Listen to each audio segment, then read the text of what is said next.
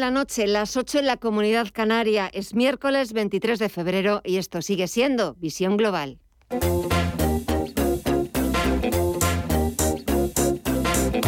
Esto es Visión Global con Gema González. Tras las sanciones impuestas a Rusia, el Banco Central Europeo ha pedido a las entidades, a los bancos, que actualmente operan en territorio ruso que informen sobre los riesgos a los que se enfrentarían ante distintos escenarios relacionados con las tensiones en Ucrania.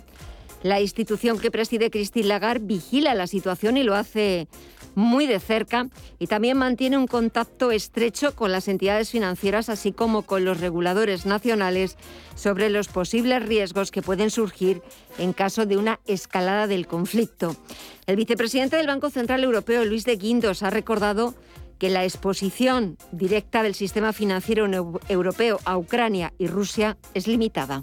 Hombre, yo creo que la exposición directa del sistema financiero europeo a, Ucrania, a Rusia, es relativamente limitada. Eso es algo que hemos estado señalando en el pasado. ¿no? Yo creo que son mucho más importantes, por decirlo de una forma, los efectos indirectos, es decir, cómo puede afectar a lo que es, eh, por ejemplo, el precio de la energía. ¿no? El precio de la energía, tanto del petróleo como del gas, que ha sido uno de los factores que ha estado detrás de la subida de la, de la, inflación y, evidentemente, a lo que es el sentimiento en general de los mercados. ¿no? Un vistazo a esos mercados y estamos viendo sobre todo en Estados Unidos, donde sigue la negociación, como las caídas van a más, sobre todo en el sector tecnológico, donde el Nasdaq Composite está bajando cerca de un 2%, los 13.123 puntos. El Nasdaq 100 también baja cerca de un 2%, dos puntos porcentuales en los 13.595 puntos. SP500 retrocede un 1,43% en los 4.243 puntos o el promedio industrial Dow Jones, que baja algo más de un punto porcentual, 368 puntos abajo, para cotizar en tiempo real en los 33.228 puntos. En el mercado de la renta fija, la rentabilidad, la TIR del Treasury americano, del bono estadounidense a 10 años, suma un 1,5% y ya está en el 1,97%. Sube la rentabilidad, baja el precio de los bonos y también está subiendo el índice VIX de volatilidad que vuelve a recuperar los 30 puntos, repunta ahora mismo un 5,24%. Y en el resto de bolsas latinoamericanas, ¿cómo afrontan esta última hora de negociación? Cuéntanos, Mirella. Pues vemos pocos cambios. El Merval de Argentina sigue en positivo, ahora avanza un 0,9 hasta los 91.250 puntos. El Bovespa en Brasil continúa con números rojos en los 112.041 puntos, con un retroceso del 0,75%. El IPSA chileno se sigue dejando más de un 2% hasta los 4.375 puntos y el IPC mexicano también continúa con caídas del 2% hasta los 51.552 puntos. En el mercado de materias primas y divisas sí que vemos cambios, Estefanía Moniz.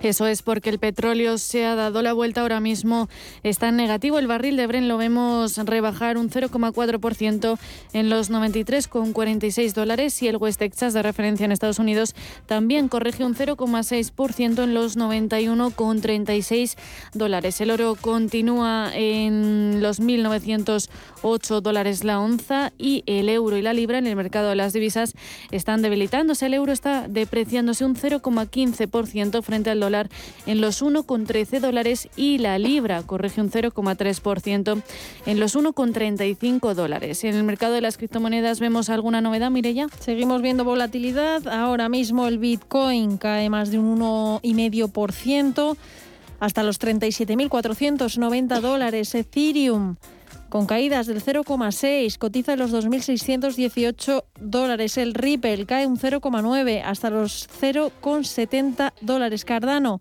en positivo avanza un 0,35, Solana un 0,65, Terra eh, en los 59,45 dólares avanza más de un 10% y un 3,5 Avalanche suma hasta los 75,80 dólares. Y antes mandábamos un mensaje de ánimo para otro compañero de profesión, para una gran voz de la radio española, Juan Pablo Colmenarejo, que se estaba debatiendo entre la vida y la muerte tras sufrir un infarto cerebral, pues lamentablemente no ha podido sobrevivir a ese infarto cerebral y Juan Pablo Colmenarejo ha fallecido. Una terrible noticia y una terrible pérdida para, para todos los que amamos la radio y para todos sus compañeros en, en, la radio, en COPE y también para todos los compañeros de profesión. Descanse en paz.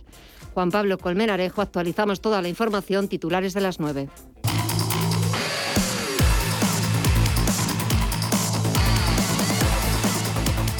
El ministro de Asuntos Exteriores, José Manuel Álvarez, no ve descartable una invasión de Rusia a Ucrania. Estaríamos en este caso ante un hecho histórico, sin precedentes en las últimas décadas, un ataque contra la seguridad europea en su conjunto. España no puede no implicarse en una situación tan grave como la que nos encontramos. Por una parte, porque una amenaza a la seguridad del este europeo afecta también y de manera muy directa a nuestra propia seguridad.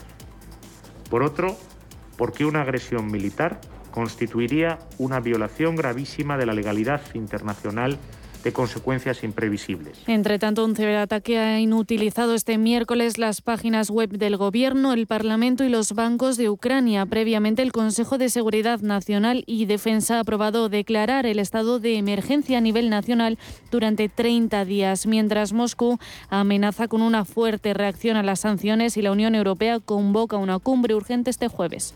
Mientras el PP lucha por salir de la crisis más, grave de partido, el presidente del gobierno, Pedro Sánchez, garantiza que no adelantará las elecciones generales, que no va a aprovechar el mal momento que vive el principal partido de la oposición. España necesita estabilidad y necesita recuperación económica. Y este gobierno va a dar estabilidad y recuperación económica.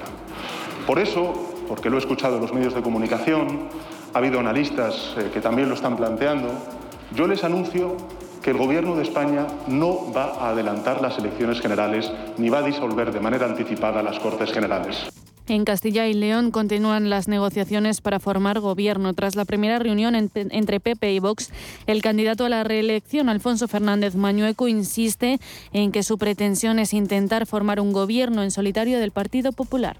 No hemos marcado líneas rojas, pero sí hemos hablado de principios básicos que no pueden ser, por supuesto, obviados en ningún momento. Por un lado, el autonomismo útil, que nos parece crucial y que se ha demostrado básico a la hora de la gestión de los servicios públicos en la lucha contra la pandemia. En segundo lugar, nuestra defensa firme de la igualdad en todos sus ámbitos, la igualdad social, laboral, de oportunidades entre hombres y mujeres.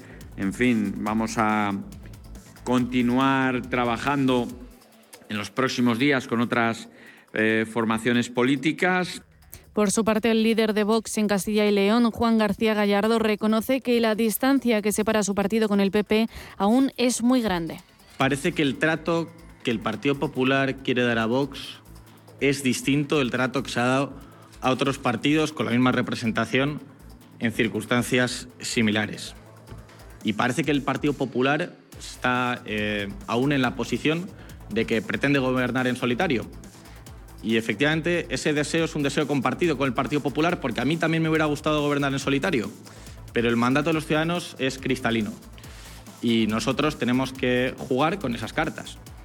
Entonces, eh, lo que estamos esperando es que, pasado el tiempo, el Partido Popular se interiorice la idea de que tienen 31 procuradores en Cortes y que la mayoría absoluta está en 41. Vamos con datos macro. La inflación de la eurozona se situó en enero en el 5,1% en tasa interanual según Eurostat. Se trata de la tasa más elevada desde la puesta en marcha del bloque comunitario debido sobre todo a los precios de la energía. Un año antes era del 0,9%, mientras que la inflación anual de la Unión Europea fue del 5,6% frente al 5,3% de diciembre y un año antes era del 1,2%. Por países, las tasas más bajas se registraron en Francia con un 3,3%, Portugal 3,4% y Suecia un 3,9%. España se situó también por encima de la media europea con una tasa del 6,2%. En la sesión de control al Gobierno en el Congreso, la portavoz del Partido Popular, Cuca Gamarra, ha acusado a la vicepresidenta económica Nadia Calviño de plantear un cuadro macroeconómico que no se cree nadie.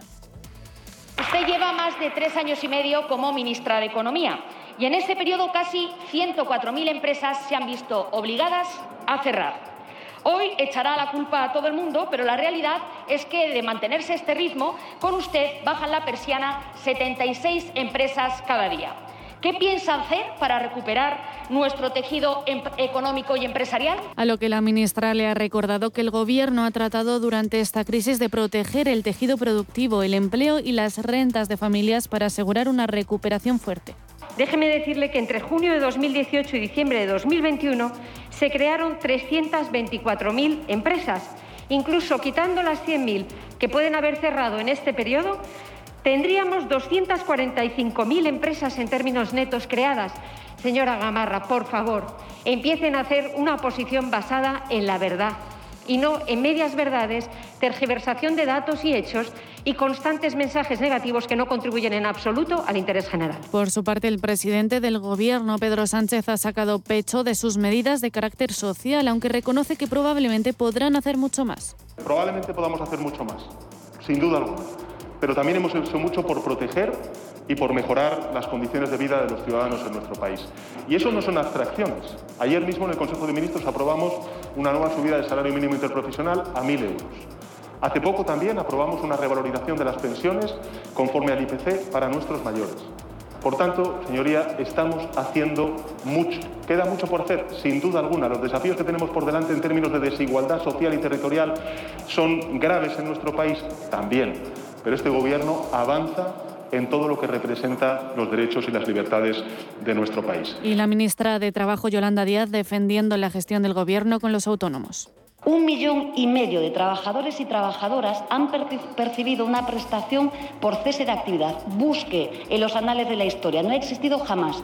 Uno de cada dos. Y el segundo dato, señor Movellán. ¿Sabe cuánta inversión pública ha supuesto esto? Se lo voy a decir también 11.600 millones de euros. Busque usted también en cualquier gobierno del Partido Popular o del gobierno de la historia democrática de España y dígame si encuentra algo semejante.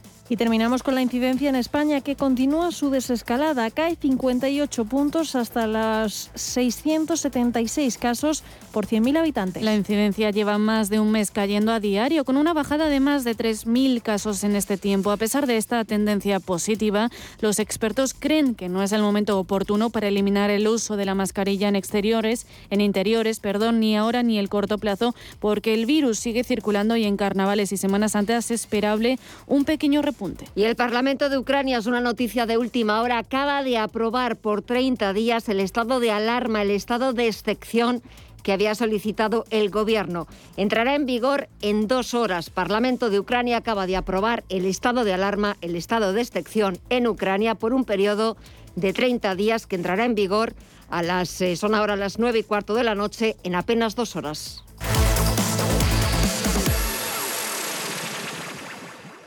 ¿Quieres productos financieros versátiles para realizar coberturas, diversificar el riesgo o simplemente invertir en la economía de Estados Unidos? Entra en ebroker.es y descubre los futuros y opciones de CME Group. eBroker, el broker español especialista en derivados. Producto financiero que no es sencillo y puede ser difícil de comprender. Ah, estás ahí. Te espero en la gran pantalla de Cinesa y voy a llevarte al límite. The Batman vuelve a Cinesa para una lucha a muerte contra Enigma. Adelántate a los malos de Gotham, entra en cinesa.es, compra ya tu entrada anticipada y llévate un póster exclusivo de la peli. En Cinesa, we make movies better. El análisis del día con visión global.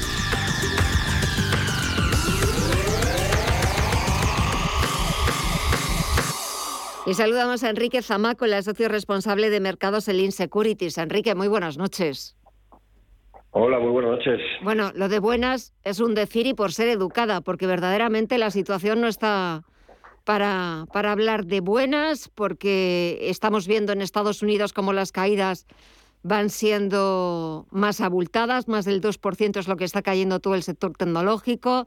El Parlamento de Ucrania acaba de aprobar el estado de alarma, el estado de excepción en el país. La verdad es que no pinta nada bien la, situación geopolítica.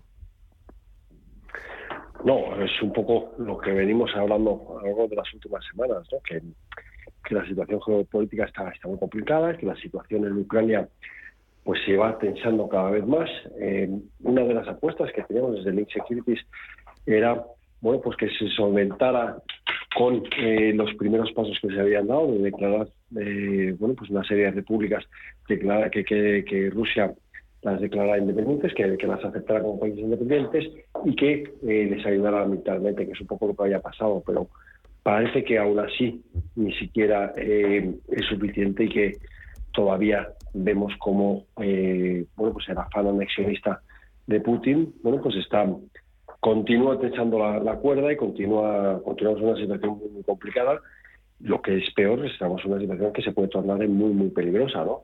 Eh, tenemos que recordar que eh, bueno, pues, todo esto nace de un, de un acercamiento de Ucrania a la OTAN, eh, bueno, pues que ya existe una serie de, de, sanciones contra Rusia que, bueno, pues yo no sé si están teniendo mucho efecto o poco efecto, pero eh, parece que tampoco paran que tampoco paran demasiado eh, los los eh, las ambiciones geográficas de, Rusia. Bueno pues esto los mercados pues evidentemente están pensando están pensando pues, pues además en, en, el peor momento no eso lo está aprovechando muy bien Vladimir Putin porque bueno pues en el, en el invierno muy dependientes de gas ruso en una situación en la que la inflación y los costes energéticos pues eh, se han disparado y están eh, preocupando a todas las economías y afectando a otras economías, pues claro, uno de los grandes riesgos que existe de esta, de esta grave crisis es que continúen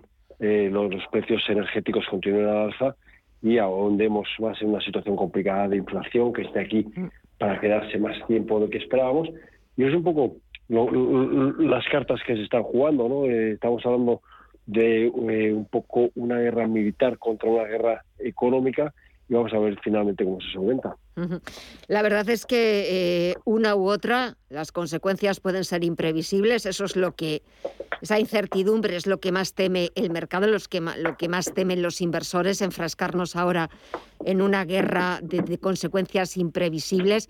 Y, por ejemplo, yo escuchaba al vicepresidente del Banco Central Europeo, a Luis de Guindos, eh, bueno, pues decir que la institución va a estar muy vigilante, sobre todo en la exposición que puedan tener bancos europeos en Ucrania y en Rusia, ha reconocido que esa exposición es limitada, pero también habrá que estar muy pendiente, muy vigilante, porque de momento lo que vemos subir es el precio del petróleo, como está repuntando que los 100 dólares están casi a la vuelta de la esquina o el precio del gas, el precio de algunas materias primas como el níquel, pero las caídas o el sentimiento en el resto del mercado es bastante, bastante pesimista.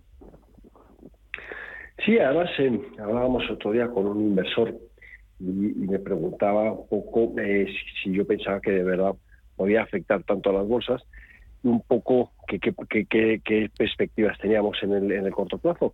Un poco mi posición era que yo no veía unos grandes drivers, no veo grandes motivos para que los mercados recuperen con fuerza y con sostenibilidad eh, en el corto plazo, eh, en tanto en cuanto continuemos con un proceso de inflación tan elevado como el que estamos.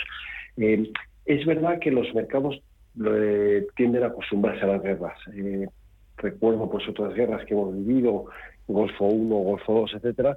Bueno, en un primer momento los mercados se asustan, vemos incertidumbre, eh, bueno, pues eso, como muy bien decías, es lo que peor llevamos los inversores, pero después, eh, bueno, cuando empiezan, eh, un poco, se empieza a poder acotar cuál es cuál, es la situación geopolítica, cuáles cuáles son las los efectos que va a tener esa guerra, bueno, pues los inversores se acostumbran y no es un no es un gran problema y dejan de mirar la atención, desgraciadamente, desde el punto de vista económico desde el punto de vista humano, evidentemente es un drama. Eh, y bueno, pues, pues comentamos, decíamos, tío, es que el problema es que no veo grandes drivers para subir. Estamos eh, pues todavía con los efectos de la sexta ola del COVID, estamos con una inflación, como hemos comentado, desbocada, un proceso de retirada de estímulos de subida de tipos de interés, el consumo pues yo creo que ha hecho un gran esfuerzo el consumo privado eh, y mm, bueno pues pues creo que, va a ser difícil que durante los próximos meses tenga un repunte fuerte. Entonces tampoco veía grandes grandes motivos también es verdad que, al final un poco por reducir todo el absurdo todo tiene un precio. Eh, yo estoy viendo el mercado español, eh, bueno, pues en los 8.300 puntos y ves el mercado norteamericano, bueno, pues que sí que hace un poco, como un 10%, pero si cogemos eh, los 10 últimos años de un mercado y de otro, pues la verdad que, que, que, dice, oye, mm, pues al final por reducción absurda va a haber un momento en que España se esté quedando barata, pero creo que ese momento eh, pues ahora mismo no ha llegado y yo creo que, que no nos vamos a desligar de lo que pueda pasar, sobre todo en las caídas. Es, es verdad que cuando Estados Unidos cae, cae todo el mundo y cuando Estados Unidos sube, pues ya veremos qué hacemos nosotros. bueno, pues creo que vamos a seguir un poco, un poco en esa tónica. Y en este, en este escenario en el que nadie sabe qué es lo que va a pasar, ni siquiera en, en los 40 minutos que queda para que cierre Wall Street o ni siquiera mañana o pasado mañana. Eh, es verdad que volvemos a ver esa volatilidad, esa incertidumbre que no gusta en absoluto a los mercados, pero también hay veces que esa, volatilidad puede eh, correr a favor de los inversores. ¿Dónde podríamos estar eh, invertidos para que esa volatilidad juegue como a nuestro favor? Bueno, vamos a ver, la volatilidad, lo primero que tenemos que definir es, la probabilidad de que vuelva a ocurrir lo mismo. Es decir, un mercado que cae todos los días un 1% tiene volatilidad cero, ¿vale? Porque sabemos que va a caer un 1% y todos los días siempre hace lo mismo.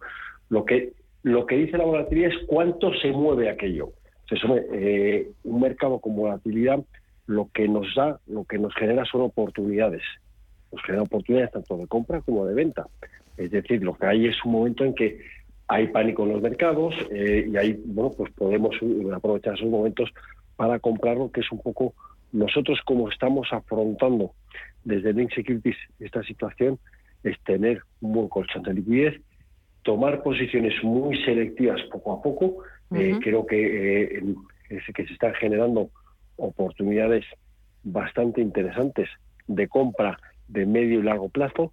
Intentar buscar compañías eh, pues que tengan ventajas competitivas, ventajas eh, tecnológicas, que tengan barreras de entrada, que tengan buenos márgenes, que tengan buena visibilidad y aprovechar esos momentos de mayor susto para, eh, para tomar posiciones.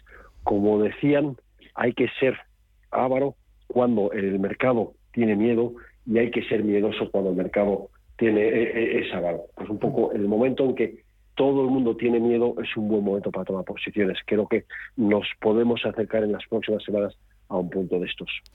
Bueno, pues esperemos a ver qué es lo que sucede en las próximas semanas. Estaremos muy pendientes, muy vigilantes, como va a hacer el Banco Central Europeo con los bancos de la eurozona, para ver si no se ven demasiado afectados por esas sanciones impuestas por Occidente a Rusia. Vamos a ver en qué acaba toda esta historia, toda esta crisis, y lo contaremos aquí, como siempre, con los mejores expertos. Enrique Zamaco, el socio responsable de mercados en Insecurities. Que pases una muy buena semana, que nos dejen pasar una muy buena semana. Gracias, como siempre, por el análisis y un fuerte abrazo. Un fuerte abrazo, muchísimas gracias y buena semana a todo el mundo. Hasta pronto.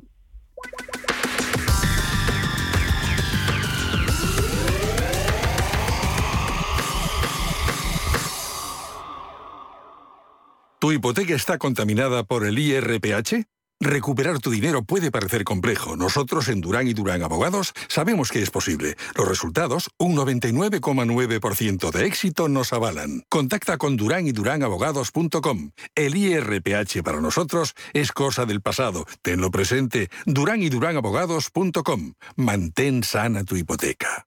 Este año, con motivo del 39 aniversario del Estatuto de Autonomía, descubre las Cortes de Castilla y León desde casa. Disfruta de una visita virtual al hemiciclo, desde tu ordenador o móvil, con el máximo detalle, en compañía de tus familiares o amigos, a la hora que quieras y desde donde quieras. Visita www.ccyl.es y descubre cómo. Cortes, de, Castilla, y León.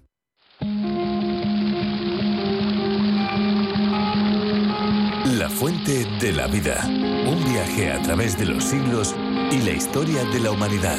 La fuente de la vida. De lunes a viernes, de 12 a 12 y media de la noche, aquí, en Radio Intereconomía. Visión global. Los mercados. Bontobel Asset Management patrocina este espacio. Y de vuelta a las principales bolsas europeas, el IBEX 35 querría remontar este miércoles y recuperar los 8.500 puntos, pero al final no ha podido ser pese a la buena acogida de los resultados que ya han presentado Iberdrola, Endesa y Robi. Mirella, ¿qué números han presentado estas compañías? Pues Robi se ha colocado como el más alcista con un avance del 3,4% tras disparar un 151% su beneficio y el dividendo por el acuerdo con Moderna para la vacuna de la COVID. Endesa, que publicó ayer al cierre de los mercados unas ganancias de 1.435 millones de euros, casi el 3% más, ha subido más del 3% y por su parte Iberdrola, que ha comunicado esta mañana que ganó el año pasado 3.885 millones de euros, un 7,6% más y una mejora del dividendo del 5%, ha repuntado un 1,3%. Aún así, como decías, no ha sido suficiente para que el selectivo español recuperara los 8.500 puntos. Se ha quedado en los 8.440 con una caída del 0,63%. Entre las pérdidas sobresale Indra con un descenso superior del 9,4% tras conocerse que el gobierno se prepara para controlar un 28% de la compañía. También bajan AENA un 3,6%, Red Eléctrica un 1,8%, CaixaBank un 2,9% o Repsol con una caída de casi un 1%, entre otros. Y para mañana la agenda, Estefanía Muniz, ¿qué trae? Pues viene cargadita de resultados empresariales. Conoceremos las cuentas de Telefónica, Ferrovial, FCC, A3 Media, Merlin Properties, Visco, Fan, Talgo, ACS o Acciona. Estas dos últimas al cierre del mercado. En el ámbito macroeconómico, el INE publica la estadística de hipotecas de diciembre, nuevas cifras de hoteles de enero y del índice de garantía de competitividad de diciembre. De Estados Unidos se publica el PIB del cuarto trimestre, las solicitudes iniciales de subsidio por desempleo semanales y las ventas de viviendas nuevas de enero. Bontobel Asset Management ha patrocinado este espacio.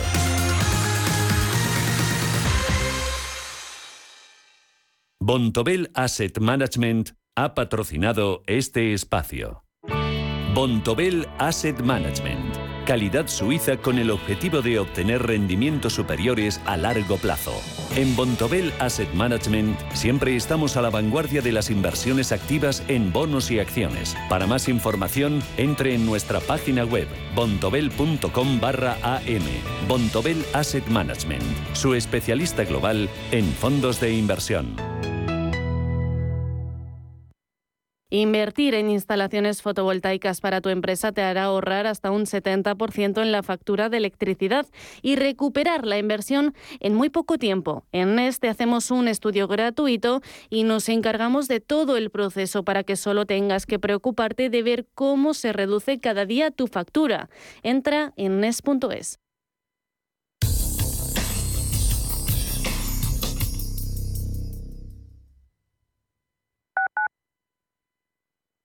Urbanitae es una nueva plataforma de inversión inmobiliaria que te permite invertir a lo grande con cantidades pequeñas. Uniendo a muchos inversores, logramos juntar el capital suficiente para aprovechar las mejores oportunidades del sector. Olvídate de complicaciones. Con Urbanitae ya puedes invertir en el sector inmobiliario como lo hacen los profesionales. ¿A dónde vas a llegar con tu jubilación? Hasta donde quieras. Mafre presenta el programa Tu Futuro la gestión de planes de pensiones que se adapta a ti. Ahora, hasta con el 4% de bonificación por traslado. Consulta condiciones en mafre.es. Mafre, empresa colaboradora con el programa Universo Mujer. Tradición y vanguardia se unen de la mano del restaurante Bolívar. Disfruta de su menú de temporada. Trufas, siete platos especiales donde la trufa es la protagonista. No esperes más y llama ya al 91 445 1274 o entra en restaurantebolívar.com para hacer tu reserva. Te esperamos. Hola, soy Javier García Viviani. Presento Cierre de Mercados en Radio Intereconomía. Cierre de Mercados es como el punto en la I. Un programa que deja las cosas en su sitio. Di que nos escuchas.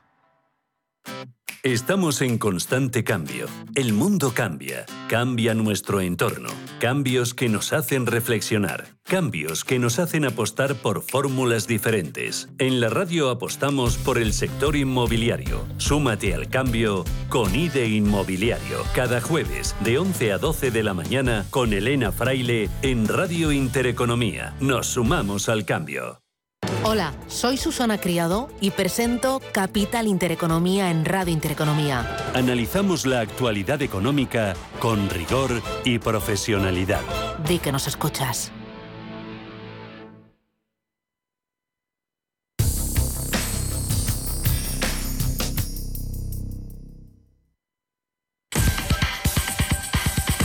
En Visión Global, las noticias empresariales.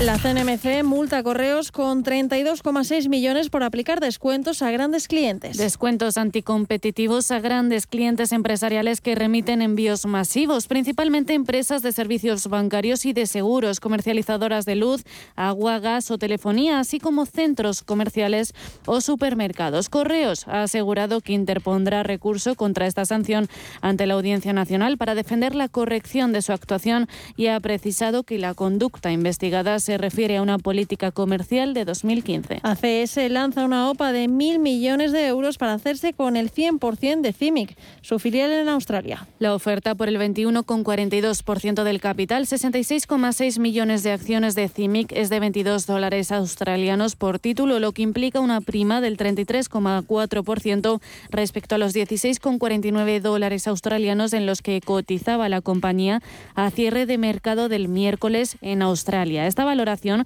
supondría para HOTSTF desembolsar 939 millones de euros para hacerse con el 100% de la empresa. Antes de anunciar la OPA, la capitalización de CIMIC se elevaba a unos 5.133 millones de euros. Y Aldi contratará 600 personas en España en el primer semestre, con las que superará las 6.000 asalariados en este mercado. La mayor parte de las 600 contrataciones previstas para el primer semestre las acumula Andalucía. Allí Aldi prevé crear 200 nuevos puestos de trabajo, ya que es una de las comunidades donde más tiendas abrirá durante este año. El plan de Aldi para este año pasa por la apertura de 50 supermercados, una cifra que supone elevar en 10 el ritmo de aperturas anuales. En 2021, Aldi abrió 40 nuevas tiendas para alcanzar los 357 supermercados, entre los que sumaban más de 390.000 metros cuadrados de superficie.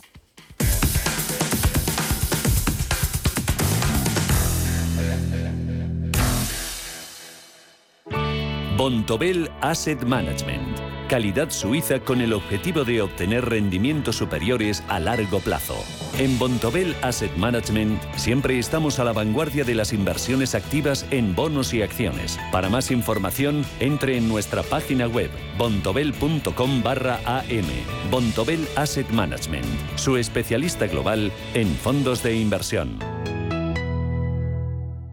Seguro que tu bici, la que te regalaron hace tiempo, todavía funciona. Aunque con la financiación total para clientes con tarjeta de compra el corte inglés, te puedes llevar incluso una eléctrica como si nada. Ni te lo pienses. Tienes hasta 12 meses en electrónica, electrodomésticos, hogar, deportes. Financiación total en tienda web y app del corte inglés. Hasta el miércoles 23 de febrero. Financiación ofrecida por Financiera el corte inglés y sujeta a su aprobación. Consulta condiciones y exclusiones en elcorteinglés.es. En Santander Private Banking sabemos que ser un número uno conlleva la responsabilidad de conseguir unos resultados únicos.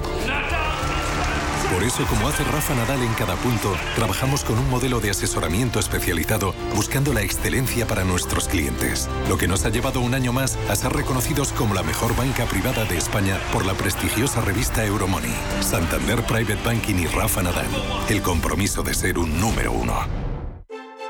Disfruta de la mejor ópera del mundo en Cine Yelmo. Desde el Metropolitan de Nueva York, en directo o grabado, hasta la comodidad de nuestras salas de cine. Una experiencia única e irrepetible. Es más que cine de Cine Yelmo. Consigue tus entradas o Yelmo Pass en ópera.yelmocines.es. La Hora de Miguel Ángel es un programa dedicado a la salud y la prevención de enfermedades. Con un lenguaje claro y sencillo, te explica cómo llevar una vida saludable. Todas las noches a la una y media de la madrugada en Radio Intereconomía.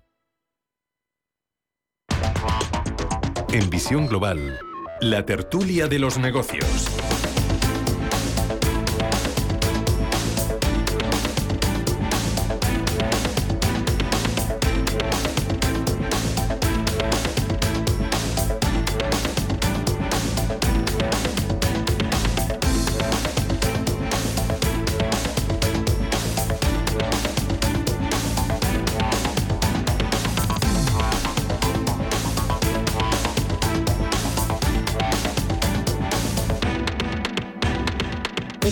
Ya nuestro tiempo de tertulia. Comienzo saludando a Pedro Fernández, empresario y abogado. Pedro, muy buenas noches.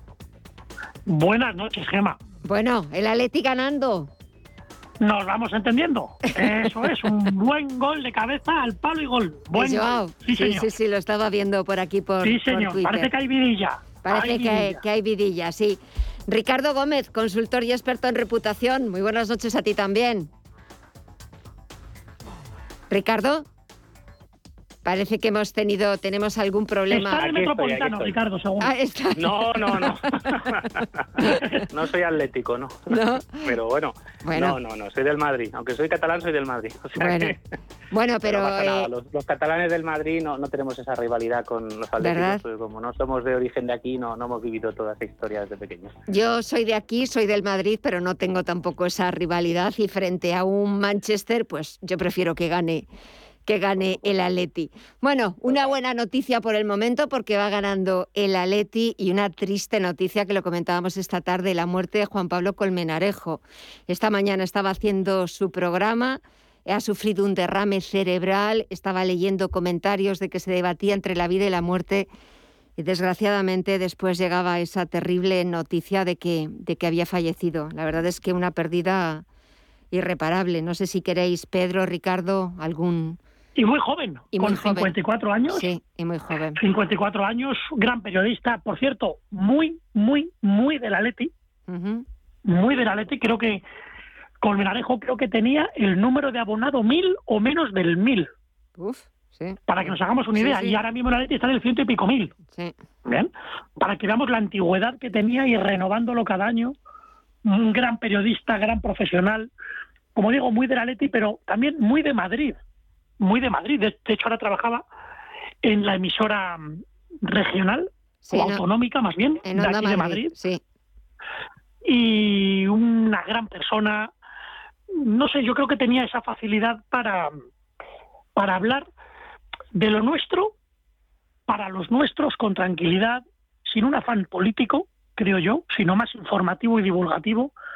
Una gran pena, se va una gran persona, sinceramente, una gran persona, un gran comunicador. Ricardo, ¿quieres decir algo? Yo no, lo, yo no lo conocía, a pesar de que hace muchos años eh, fui bastante a, a los estudios de la cadena COPE eh, con Gestiona Radio, con la emisora Sí. que existía entonces Gestiona Radio, y, y, pero sí lo había escuchado en, en su programa eh, cuando hizo ante unos años ¿no? la linterna de noche.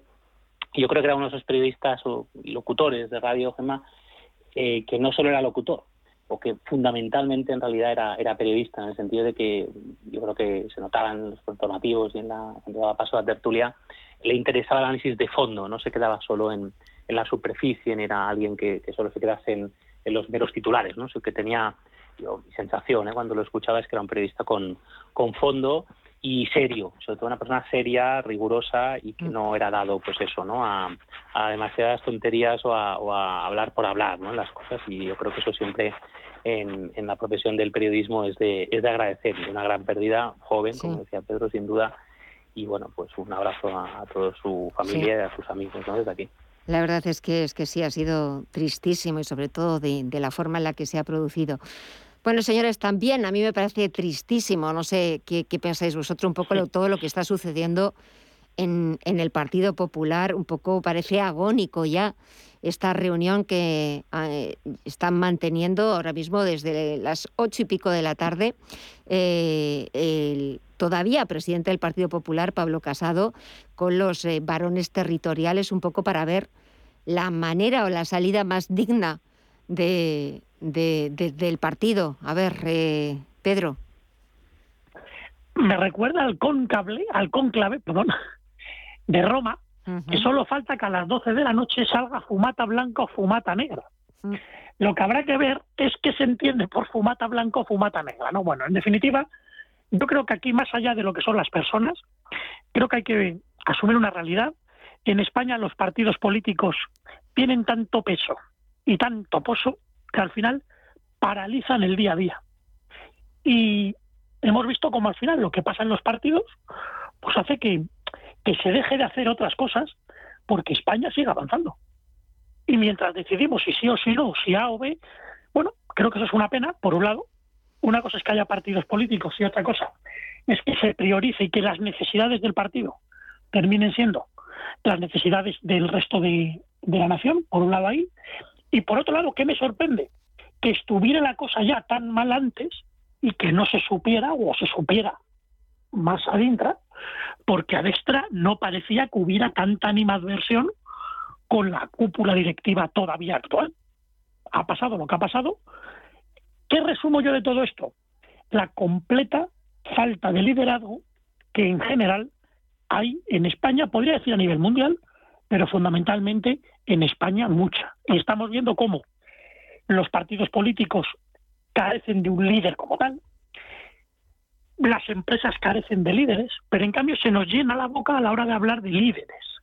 Y sin embargo, carecemos de líderes, entendido por líder esa persona con, con carisma, que dice y hace.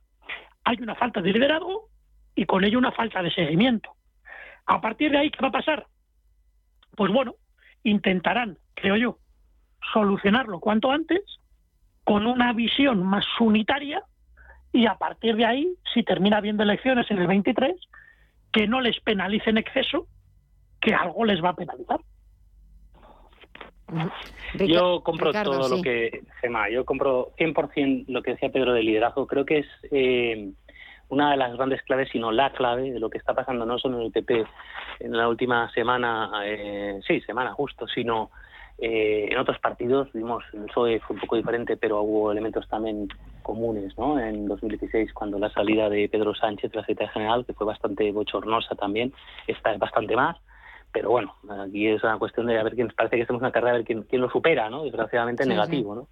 Pero sí que es verdad que se nota desde hace muchos años también, efectivamente, en el mundo de la empresa, la universidad, eh, una bajada, ¿no? Del liderazgo que no es solo una cuestión de carisma, no es solo una cuestión de, personalidad, que tiene un elemento, o tiene un, es un elemento, ¿no? obviamente, del, liderazgo en las personas, sino sobre todo hay una falta de contenido, una falta de sentido de lo que se está haciendo y una falta de perspectiva de medio y largo plazo. ¿no? Entonces, tan cortoplacismo en los últimos años en todos los sentidos. Todos sabemos que viene de por la sociología, por la digitalización, por el mundo del siglo XXI, pero al final eso impacta en el liderazgo, pues hace eso, ¿no? que cada vez tengamos líderes eh, que no lo son tanto porque no tienen capacidad de liderar, dado que para liderar, entre otras cosas, hay que mirar lejos, hay que ver más allá de lo que ve la mayoría de la gente, porque si no, no puedes liderarla, ¿no?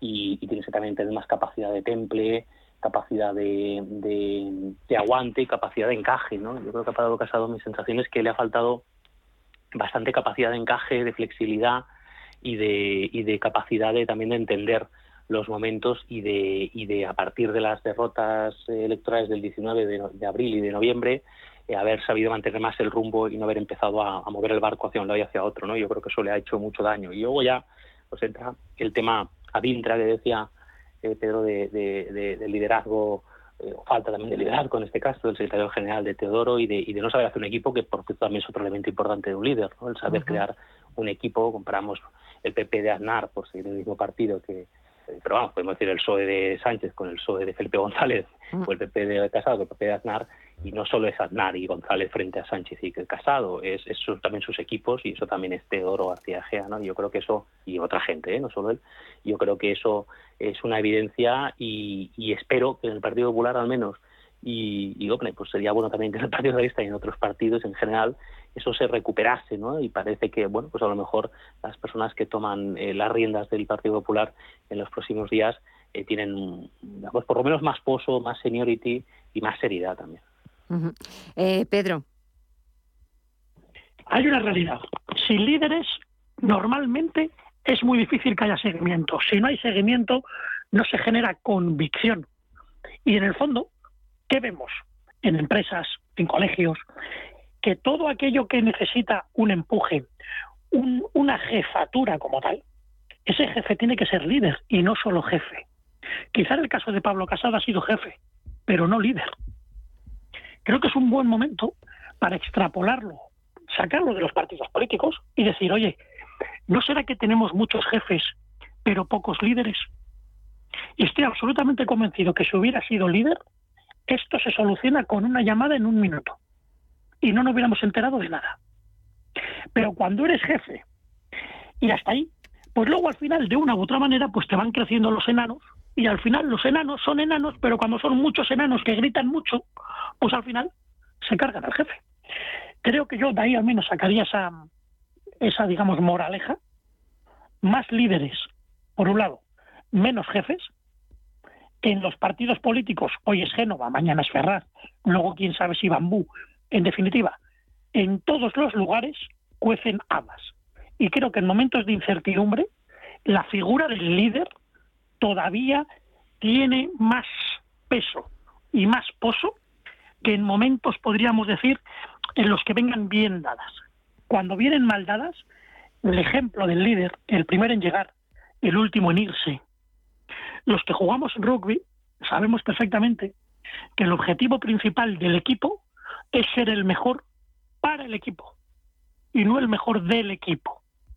Creo que en este caso ha habido mucho personalismo, mucho yo para mí y para mi gente, poco para las siglas y al final, pues bueno, creo que el egoísmo, pues pasa lo que pasa. Eh, Ricardo, y es verdad que se está en todos estos días eh, el que se rumorea que podría sustituir a Pablo Casado es Alberto Núñez Feijóo, el presidente de la Junta.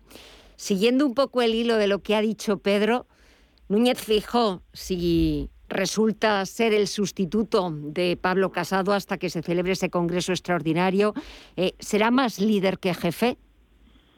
Yo creo que la gran diferencia entre un líder y un jefe es que un jefe solo sabe básicamente mandar y un líder dirige, ¿no? Sabe marcar objetivos, dirigir, motivar a la gente, eh, también, eh, bueno, pues no solo aleccionarla, que es lo que hace un jefe, sino sobre todo impulsarla hacia adelante, motivándola y dándole sentido al trabajo que está haciendo, dándole un objetivo, un propósito superior, que es también esa idea del equipo que decía Pedro. Y, y yo creo que Feijóo eh, no diría que es el super líder, pero desde luego es más líder que Casado, sin duda. Sin duda. Eh, no hay más que ver hoy, por ejemplo, las imágenes de Gema del Parlamento gallego, eh, la interpelación que le hacía la diputada del BNG y tal, la respuesta, eh, la agilidad mental y la capacidad que tiene también él de, en fin, de girar, ¿no? como dicen, me viene la palabra spin doctor, ¿no? En inglés, de, hacer el spin, que es darle la vuelta a la historia y tener muy claro a qué electorado se dirige, cuál es el mensaje que tiene que colocar ahora y porque tiene claro hacia dónde va, la dirección.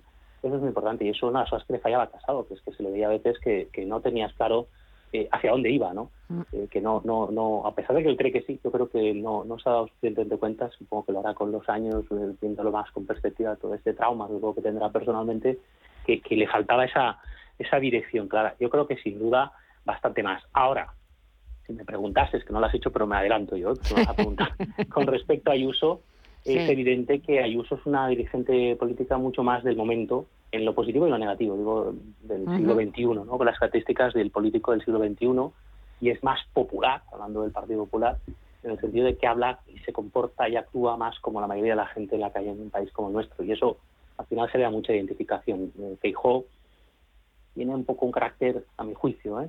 excesivamente, que no se me de los gallegos que nos escuchan, pero excesivamente gallegazo, eh, no tanto como Rajoy mm. y tal, pero, eh, pero un punto de eso que eh, los políticos españoles, que había bastantes, y presidentes, y bueno, Franco era gallego, mm. hay, yo creo que, que no, han acabado de cuajar porque el carácter del conjunto de España, incluso de los territorios cercanos a Galicia, asturianos, León, tal, es bastante diferente. Entonces, ese aspecto, en mi juicio, eh, si es, acaba siendo líder del PP, eh, tendría que, adecuarlo un poco, ¿no? Y subir un poquito más eh, o más veces a la cancha, ¿no? A la red, mejor dicho, ¿no? Pero yo creo que sí, totalmente es mucho más líder que, Pablo Casado de calle, vamos. Eh, Pedro. Bueno, es verdad, efectivamente. Ahora mismo Ayuso lleva velocidad de crucero, viento de cola y 10.000 pies. Entonces, si quieres un fichaje a corto plazo, infinitamente mejor Ayuso. Está claro. Ahora bien, si quieres un fichaje más que táctico, estratégico, estratégico, quizá Feijóo se responde más a un medio y largo plazo. Ayuso es más táctico, es más de ganar el partido de hoy, aquí y ahora, es decir, las próximas elecciones.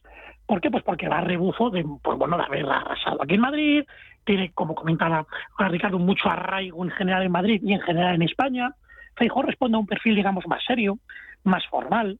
Por eso digo que es más estratégico, más el medio y largo plazo. Luego también creo que un fichaje u otro también va a depender de quién va a ser tu adversario y del perfil que vas a tener al lado.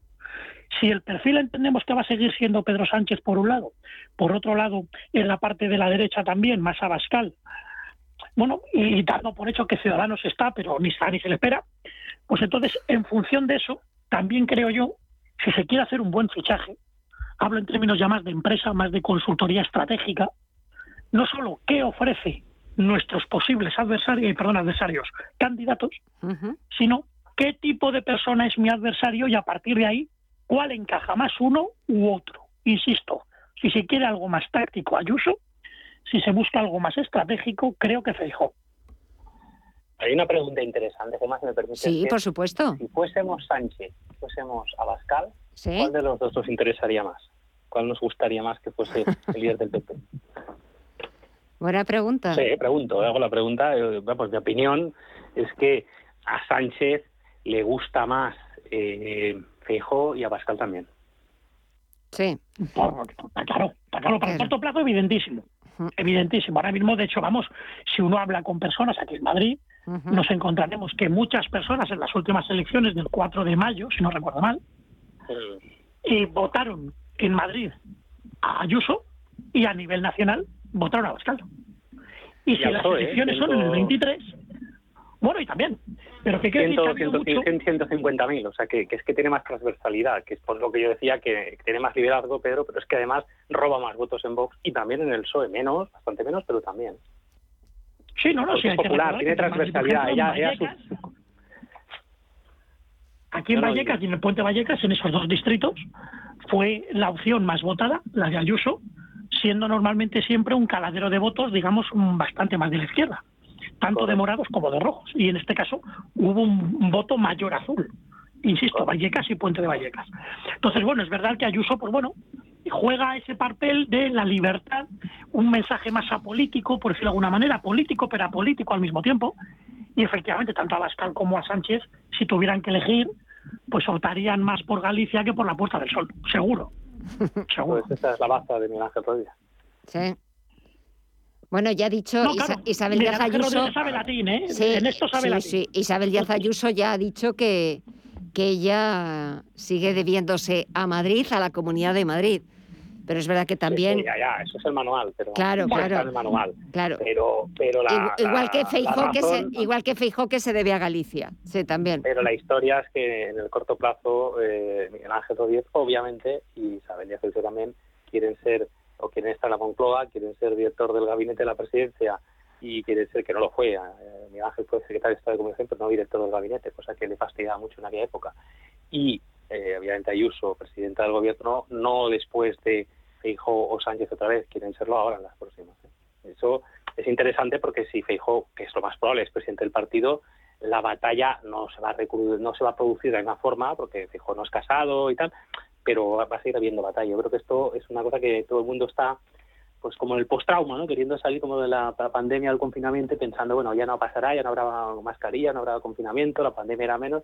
Ojo, yo creo que la guerra de otra manera y tal, pero puede o, de, o probablemente continúe porque mm, luego vendrá la batalla de quién es el candidato. Y ya hay quien dice, te dice Franz Aguirre, que hay que recuperar el círculo de estatutos del Partido Popular de antes de la época de Rajoy, que permitían que no obligaban, mejor dicho, a que el presidente del partido fuera automáticamente el, candidato a la presidencia del gobierno. Y eso, eso está tirado con mucho, con mucho fondo. Eh, no sé si queréis, eh, eh, Pedro, Ricardo, ya nos quedan poquitos minutos para terminar, hablar de, de lo que está pasando entre Rusia, Ucrania, Occidente, porque esto cada día se va calentando un poquito más, un poquito más las cosas, un poquito más se tensiona todo. Pedro. creo que... O Ricardo, perdona. No, yo simplemente yo creo que es un error las políticas de appeasement, como dicen los británicos. Ya se intentó hace muchos años, el siglo pasado, con Hitler, y bien que lo sufrió Chamberlain y, Churchill lo acertó, tema, y la crisis no era Ucrania, era los Sudetes y luego Checoslovaquia y luego Polonia y luego Europa entera. Y yo creo que el carácter se el destino al hombre, creo que es una frase, no sé por si de Heráclito o algún pensador griego de la antigüedad, y, y más que ver el vídeo del otro día de hoy, creo que ha salido, pues, pues de ayer, de, la discusión con su jefe de ah, inteligencia en público con este vídeo muy significativo del personaje del que estamos hablando. ¿no? Por tanto, yo creo que se está preparando el balón, hablando de fútbol que antes de Pedro está jugando el Atleti todavía y espero que siga ganando, que es ponerse el balón bien para poder eh, disparar, ¿no? nunca mejor dicho, ¿no? Eh, desgraciadamente. Y yo creo que la historia se repite con leves cambios, pero es cíclica, yo creo que la teoría de los ciclos, y creo que la historia eh, con Rusia y con Putin eh, se va a volver a repetir, ¿no? Eh, aunque sea otro país y otro líder, pero se repite esa idea de esos países como Alemania también, que necesitan ese espacio natural y que está bien bebido en el nacionalismo, en este caso ruso, y él necesita, además políticamente, pensando en su situación interna, ha perdido apoyo en los últimos años, a pesar de, que en el fondo es una especie de pseudo dictadura, vamos a ser sinceros, y que hay una represión fuerte, ¿no? clarísima con varios opositores y medios de comunicación, etcétera, entonces, mi, mi, mi opinión, y lo digo diciendo desde el año pasado, es que él eh, hace ocho años se dijo que no iba a invadir Crimea, lo invadió y que ahora va a invadir. ¿Que va a ser una guerra de, gema de, baja o media intensidad? Mm. Muy probablemente. Y ojo, China, eh, yo creo que le interesa que, que, que, Rusia se meta en este lío, que tenga entretenido a, sobre todo a Estados Unidos y a la Unión Europea, eh, porque igual también hace algún movimiento de ficha, el que se ha hablado hace mucho con Taiwán. ¿eh? Yo creo que la situación, desgraciadamente, ya sé que los expertos en bolsa dirán que no, que no sé cuánto, que esto se recupera en tres meses después de una guerra, que si la guerra de Irak, la primera, la segunda, puede ser, pero que la situación se va a complicar y que va a haber, eh, aunque sea de baja intensidad, conflicto armado en algunas zonas de Ucrania, yo estoy convencido. Pedro. Yo creo es muy difícil hacer un análisis de prospectiva estando como están las cosas. En un minuto, rápidamente, Rusia va a seguir forzando y a seguir apretando. ¿Por qué? Pues porque ve una vulnerabilidad en todo lo que es el mundo OTAN, en donde incluyo pues también por un lado, lógicamente, Europa y por supuesto Estados Unidos. Entonces va a intentar seguir apretando. Que se va a quedar en la declaración, como ha dicho ahora, de esa independencia de esas dos zonas tradicionalmente prorrusas y se va a quedar allí y a lo mejor se busca no una, podríamos decir, una conquista, una toma de todo lo que ahora mismo se entiende por Ucrania, sino que a lo mejor, creo yo, se puede quedar con la zona del Donbass y toda la, digamos, y toda la parte próxima a Sebastopol y a partir de ahí hacer una zona, mm, podríamos decir, más prorrusa, inventarse algún contexto como de, qué puedo yo, Estado protegido o, o, Estado asociado, por decirlo de alguna manera, que ahora se emplea mucho, una especie como los Puerto Rico de Estados Unidos, pongo un ejemplo, algo así, de manera que no se entre en Kiev, Ucrania siga teniendo su perfil de Ucrania como tal, se separe o se, digamos, termine de hacer ruso lo que tradicionalmente ha sido prorruso, y a partir de ahí se llega a una especie de, de acuerdo parecido al que fue en su momento en Minsk, algo similar, de manera que se le diga a Rusia, quédate con lo que antes era prorruso, quédatelo para ti, bautízalo como quieras, el resto de la población mundial no lo va a entender como tuyo, tú véndelo a tu gente como tuyo, para nosotros Ucrania va a seguir siendo lo que era, sin incluir esas zonas que son para ti, quédatelo para ti, evitamos una guerra y a partir de ahí, eso sí, tendrá que ser una zona militarizada de aquí a muchos años, con misiones OTAN, seguro, tanto a nivel aviación como muy posiblemente también con despliegue de infantería. Eso seguro. Creo que se va a quedar en un término medio, creo. ojalá. Ninguno quiere, en definitiva, tomar sí. Ya, claro. Y a partir de ahí llegar a acuerdos territoriales. Espera, espera, Ricardo.